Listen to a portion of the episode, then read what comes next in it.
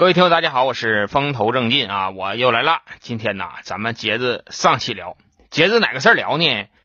就接着丢自动铅笔那个事儿聊。哎，我说到这了，有的听友就说了，哎，老沈，这这后边还能有事儿吗？你那自动铅笔你也找着了，这揍你也挨了，你说后边还能有啥事儿？哎，你别说，他还真就有事儿。这个事儿吧，就特别巧啊。在十多年前吧，就当年我有多大呢？当年我三十一二岁吧，也就那个岁数。有一天呢，我上我一个小兄弟家去串门去，上他家吃饭。这个小兄弟呢是比我小五六岁，俺俩关系特别好。为啥俺俩关系好呢？就说他那个嘴哈，完比我还厉害。就老沈活这么大哈，这嘴上没服过谁，唯独这哥们儿，我就特别服他啊。人家说话那个分寸，那个那个火候，加上他说出来那个词儿，哎，就特别有意思。我特别愿意跟他在一起喝酒。所以说咱俩关系特别好，我就上他家去了。当时那天好像是约的是吃果子，是干啥了？那吃啥我有点忘了啊。反正拎了一大下子东西，就到他家去。他家搁哪住呢？他家就住在抚顺市的一个高干小区啊，干部都在那住。以前那个风言雨峰哥他也说过那地方，他家就在那住，住一个一楼。就拎着这些东西啊，走到他家门口的时候，我那哥们呢就开他自己家这个门，我就听着这后边啊过来一个人。离老远我就听出来了，就这个人应该是个女的，为啥呢？因为高跟鞋那个动静吧，跟咱们正常男的穿那个鞋的动静它不一样。结果这个女的进来了以后哈，也没上楼，她掏钥匙啊开对面这个门，也就是说她跟我这个哥们啊俩人住对门，她跟我哥们俩人是邻居认识啊，他俩就说了句话，哎，那谁，你这出去买菜去了？完我那哥们就说了啊，是我那买点菜，俺们一会儿搁家吃点饭，喝点酒。哎，他俩就说了这么个话。他俩唠嗑的时候啊，我就瞅了这女的一眼。该说不说哈，这女的长得挺好看，能给八十分。那个腿挺细溜，腰也挺细，胸也不小，长得像谁呢？我看看啊，就有点像那个《金刚葫芦娃》里头那个蛇精，哎，就长得有点那个劲儿。他那个下壳一看哈，就是说动过手术，长得跟正常人不一样。该说不说啊，就这女的长得挺漂亮，有股风尘女子的那个劲儿啊。这个女的吧，她有一个异于常人的地方，哪个地方呢？就是这个女的吧，她有一个硕大无比的臀部，能大到什么程度呢？就说她那个屁股哈，妈比肩都宽。我听老人啊说过这么一句话，说是屁股比肩宽，快乐是神仙。我也不知道这咋做这个神仙啊，这怎么就宽就做神仙了？我没太琢磨明白这个事儿啊。但是有这么句老话，就这女的哈，你让她挺胸抬头，哎，就站直溜了哈，她那个屁股上哈还能站一个人，哎，就说那么大个屁股啊。就在几米开外，你都能感觉到她那种身材散发出来的那种母性气息，哎，特别强烈。就这么的，我瞅着她，她也瞅着我了。就四目相对的这一刻，哈，我就感觉，妈，这女的这么眼熟呢。我瞅着她的时候呢，她也瞅着我。她说：“俺俩是不是见过？”我一听她唠这嗑，我看那指定是，那指定我没认错人呢。我说：“你以前是住北站不？”我姐是谁谁谁，你是她同学，我认错没？他说：“对对对对，没认错，没认错，我就是他。这女的呀，她不是别人，就是当年丢自动铅笔那个女的。我就是因为她挨的这顿揍。因为小的时候，咱们住街坊、住邻居啊，老能看着，还有那么点小时候的那个眉眼你还是能认出来。但是我万万没想到啊，她能长这么大一个屁股。他说：你怎么上这来了呢？我说：我这小哥们这不跟你住对门吗？我上他家吃吃点涮肉，就这么点事儿。他说：行，你们吃吧，一会儿你过来坐一会儿啊。”哎，他就扔下这么一句话，但他说的说过来坐一会儿，那就是个客气话啊，你不能说当真的听，你不能说是吃完饭了真上人家坐着去，这话咱能听出来啊。哎，就这么的，我和我这个哥们儿啊就进屋了。进屋以后，咱们不是买了不少这个菜吗？收拾完以后啊，咱们就搁那吃。就这个酒喝到一半的时候哈，咱那个哥们儿就发话了，说的老沈呐，你跟那个俺们邻居你们认识啊？问我的时候哈，我感觉这小子的眼神有点不太对劲。我说认识啊，他跟我姐的同学。我瞅你这眼神好像是你你俩有啥事儿呢？他说他妈的净扯淡，我能跟他有啥事儿？然后啊，他就有点回避这个问题哈。我一看他那个状态哈，我的直觉就告诉我了，说这里呀指定是有事儿，而且这个事儿呢，我还能挺爱听。我就说了哈，我说不对，你俩他妈指定有事儿，赶紧速速讲来，速报我知。然后啊，他就说了。他说没别的事儿哈，就这女的他妈的老撩骚我，我不知道说你们南方听友能不能听懂“撩骚”这个词儿啊？这个“撩骚”啊，就是骚扰的意思啊，这性骚扰的意思，咱们这边叫撩骚。他说这女的呀，老老撩着我。我一听他这么说，妈我就来劲儿了哈。我说说，赶紧说破无毒，说细节，说他怎么撩着你的。我我我我听听，我我就愿意听这个。哼 结果这哥们就说了，妈的了，他老约我陪他看电影去，有钱啊，还约我陪他逛街。就有一天晚上哈，他半夜他给我找去了，他说他家没有人，让我过去陪他吃点饭。我这就过去了。过去以后哈，那个老沈哈，我跟你说，我那天我差点犯错误。他给我叫过去以后啊，我就寻思吃点饭陪他唠唠嗑，然后我就回来了呢。我没成想哈，就是我到了他家以后，他穿的特别简单，他就穿了一个睡衣。领口还挺大的那种啊，那里边那个滴溜算卦的，来回那么晃荡，给我整的他妈心猿意马的。我喝那酒啥味我都不知道。后来我一看，他妈这不行啊，这要是再下去就得犯错误了。然后我就跟他说了，说不行了，太晚了，晚上我还得回去看球呢。然后啊，我就回来了。我说你个败兴的玩意儿，你回来干啥呀？他那不有球吗？你就跟他看看看他那球不就得了吗？回来看什么球呢？然后趁着酒劲儿啊，我就给这哥们儿我就说了一顿。我说这个兄弟哈。我看你呀，好像有点要活分心思这个劲儿。这里老大哥说句话啊，我说你这么整啊，那不行啊，你得洁身自好啊。你说你现在处着对象呢，对这种事儿吧，你就得敬而远之。你说你要是跟他真有啥事儿了，你说你跟你对象你怎么交代？你说你俩都处那么长时间，都马上要结婚了，所以说这个事儿哈，你必须得注意。就你这个新火柴头吧，你别点那个老嘎子嘴儿。这个事儿吧，你拿捏不住。我跟你说，兄弟哈，你要信着你大哥的话，以后再有这事儿吧，你给你神哥打电话 啊，你给你神哥打电话，我不管多晚啊，我不管多晚，我都打车过来。你放心，只要说电话到这边的事儿啊，我都给你办的都明白的啊。这边这边哥哈，就都给你摆平。所以说下回再对付他哈，你就找我哥拿捏他就完事儿了。当时我在酒桌上哈，就嘴哑冒沫子，就跟人家说了一大通。但是哈，说这些话都是他妈吹牛逼。要真赶上这个事儿哈，咱也不敢伸那个手。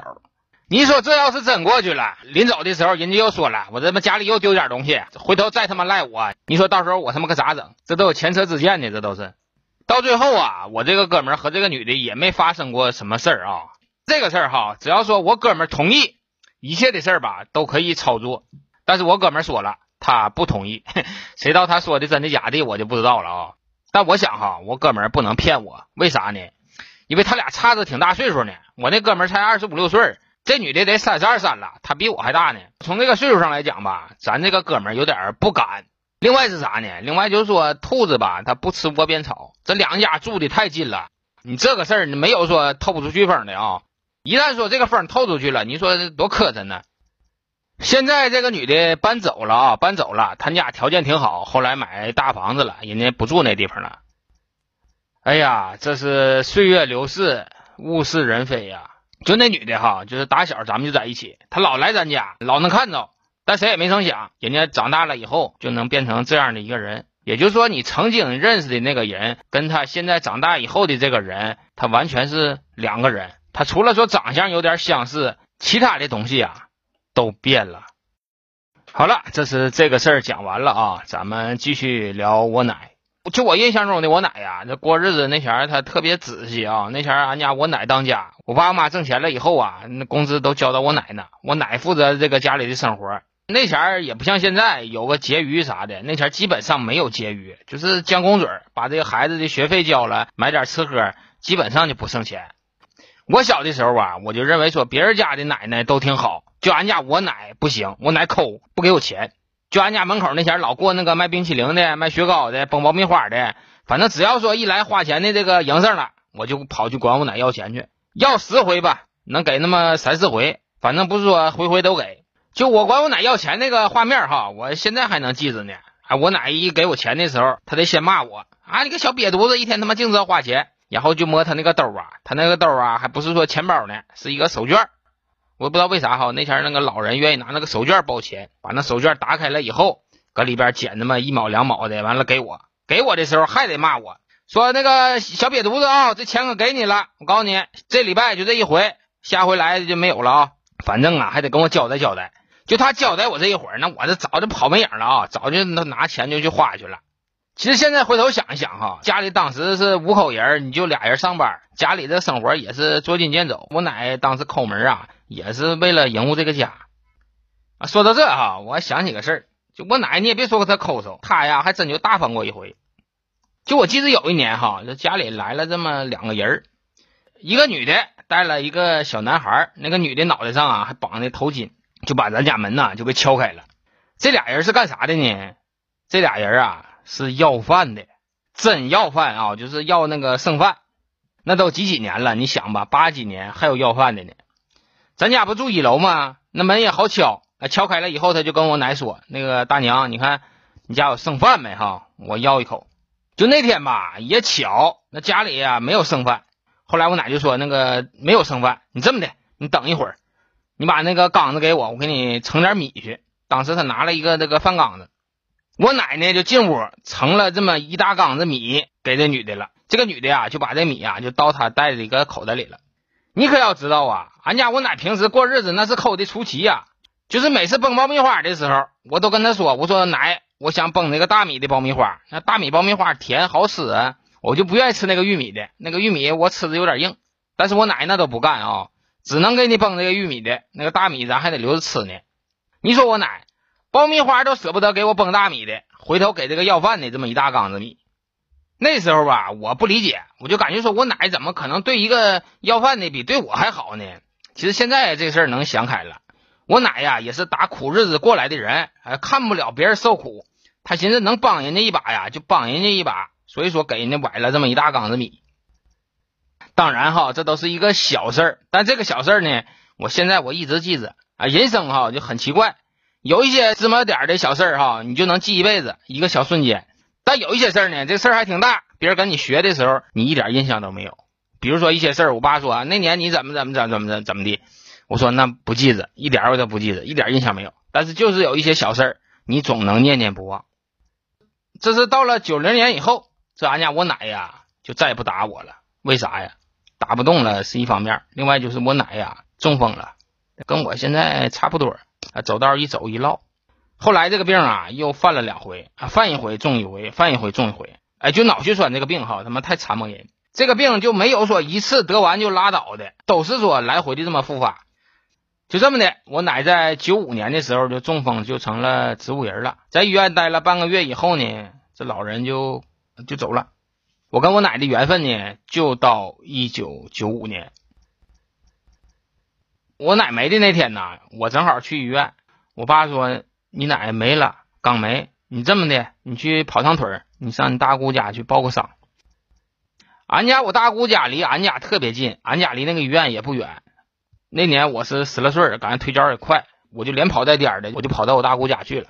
我跑的时候哈，那脑子里都是空白的，我也不知道我想什么啊，就是当时也是懵了。但等我把我大姑这个门敲开了以后，我大姑说啥事儿？我说那个我奶没了，哎，我就说完这一句话以后啊，那个哭就再也没止过。在这之后，我只要想起我奶就哭，我只要想起我奶就哭，一直哭到我奶已经出殡完事儿。我晚上睡觉的时候还在不自觉的那么流泪。这个人在的时候吧，你感觉不到什么，但是这个人一旦是没了，这个劲儿啊太难受。我奶过世了以后啊，就给他整理遗物，那个遗物很简单啊，就是没有几身衣服。然后他呀有这么一个小铁盒，他所有的宝贝啊都装在这个铁盒里了。小铁盒打开以后，里面整整齐齐的放了不到两千块钱，每张钱都是壳卡新的。但我知道那个钱是干什么用的啊？那个钱就是给咱们这些儿孙过年的时候拜年给压岁钱的。哎，把这个钱他都留出来了。然后这个铁盒里呢还有一个手绢，这个手绢啊就是他以前包钱用的那个手绢，里边包的不是钱，是什么呢？是一个工作证，这个工作证啊，是我爷唯一的一个遗物，而且上边贴有我爷唯一的一张一寸照片。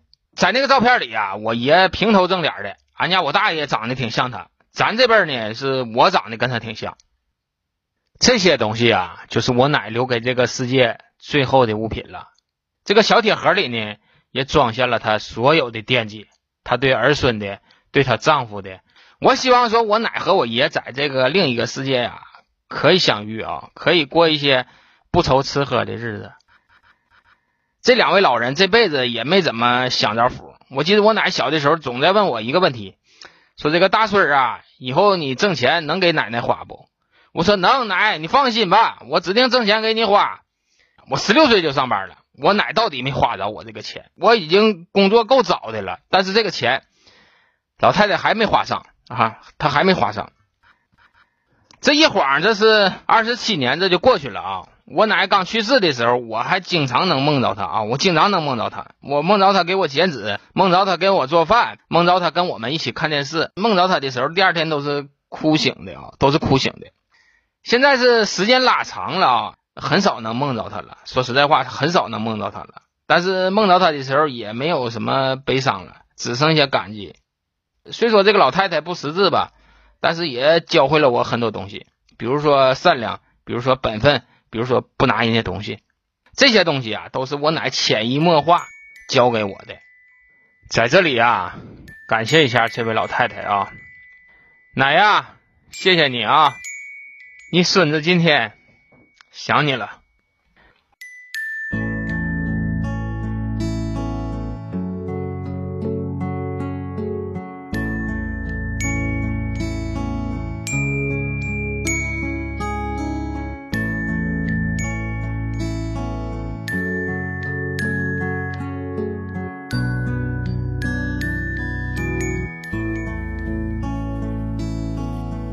小时候天总是很蓝，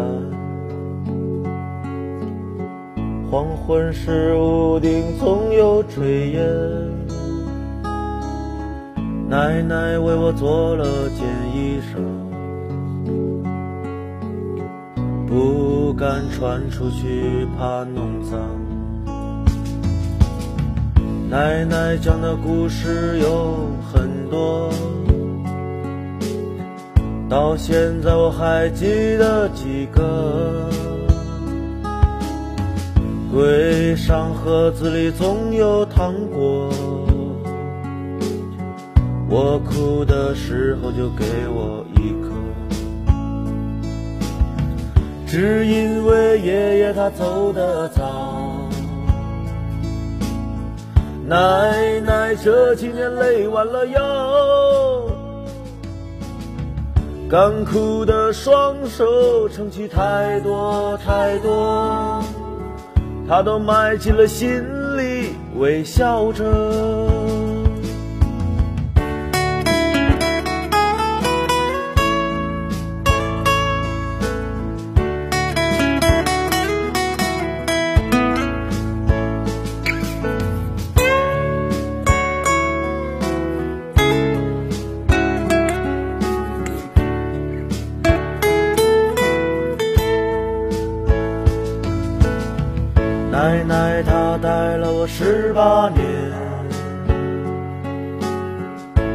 上也长满了白发。后院的树上结满枣子，现在的奶奶也老了，只因为爷爷他走得早。奶奶这几年累弯了腰，干枯的双手撑起太多太多，他都埋进了心里，微笑着。只因为爷爷他走得早，奶奶这几年累弯了腰。干枯的双手撑起太多太多，他都埋进了心里，微笑着。